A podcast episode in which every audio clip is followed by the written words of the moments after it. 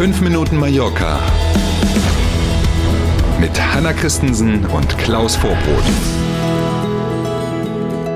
So, Montag früh um sieben. Hört uns in Deutschland eigentlich schon jemand? Sie schlafen ja wahrscheinlich alle noch. Da ist ja Feiertag heute. Herzlichen Glückwunsch Stimmt.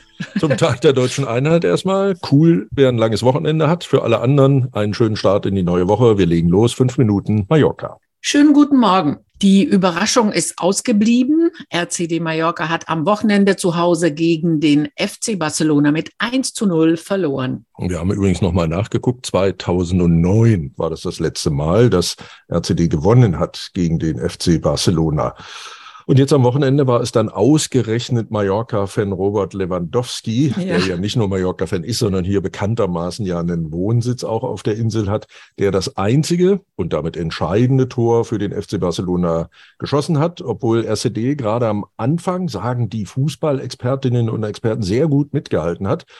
Umso überraschender war dann in der 20. Minute eben der Treffer von Lewandowski. Ähm, und dann war der Rest des Spiels, glaubt man den Expertinnen und Experten, jetzt nicht so ein Highlight. Auffällig war allerdings, dass ganz viele Plätze im Stadion gar nicht belegt waren. Offenbar hatten sich die Verantwortlichen da doch ein bisschen verzockt bei den Ticketpreisen. Wir erinnern Mhm. uns, haben wir ja drüber gesprochen, bei 160 Euro ging es erst los. Und das hat dann wahrscheinlich doch viele Fu- Fußballfans davon abgehalten, ins Stadion zu gehen, wenn man bei normalen Spielen eben auch für 35 oder für 50 Euro das Spiel sehen kann. Ja, genau. Und man kann es ja auch live im Fernsehen verfolgen im Spanischen und daher, ja, 160 Euro haben oder nicht. So ist es. US-Schauspielerin Amber Hart kennt man ja spätestens seit dem Rechtsschreiben mit Johnny Depp natürlich. Jetzt hat sie ein Haus in Kostitsch gemietet und verbringt ganz viel Zeit auf Mallorca. Ich würde Mhm. sagen, versteckt sich auf Mallorca. Ja, das sagen die einen, genau die anderen sagen, sie ruht sich aus.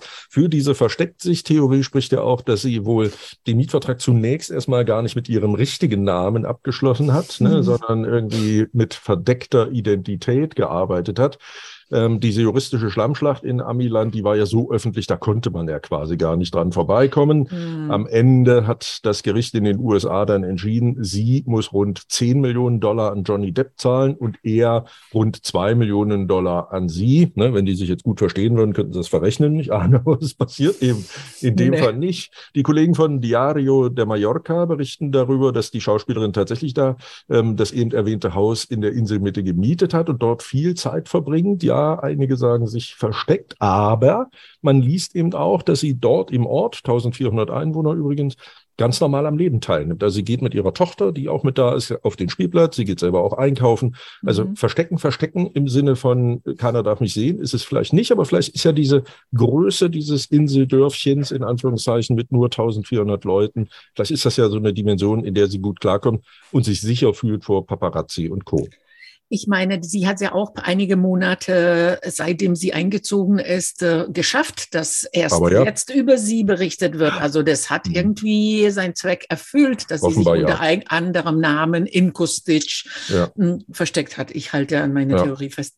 Mhm. Ja, da Ja. spricht einiges dafür. In Andratsch wäre das anders gelaufen. Ja, Ja, genau. Fall. Also vielleicht Mhm. hat sie damit gerechnet, sie wird nicht erkannt Ja, unter exakt. anderem Namen, eine Frau mit Kind, äh, Langzeitmiete, why not? Ja, exaktamente.